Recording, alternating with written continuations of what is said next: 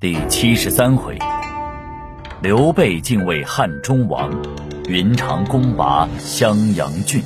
上上一回说到，曹操退兵到了斜谷，诸葛亮早料到他会弃了汉中而去，所以派马超等将分兵十几路，紧随其后，不断袭扰。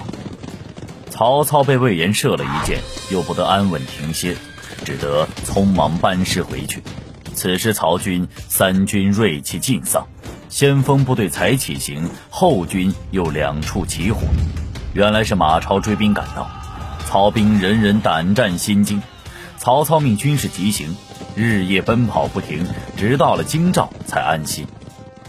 且说刘备命刘封、孟达、王平等攻取上庸诸郡，沈丹等人听说曹操已弃了汉中而走，于是尽皆归降。刘备安抚民心之后，大赏三军，将士们都满心欢悦，有推尊刘备为帝之心，只是不敢轻易劝进，于是都来诸葛亮处说明此意。诸葛亮心中已有定夺，便和法正等人入见刘备。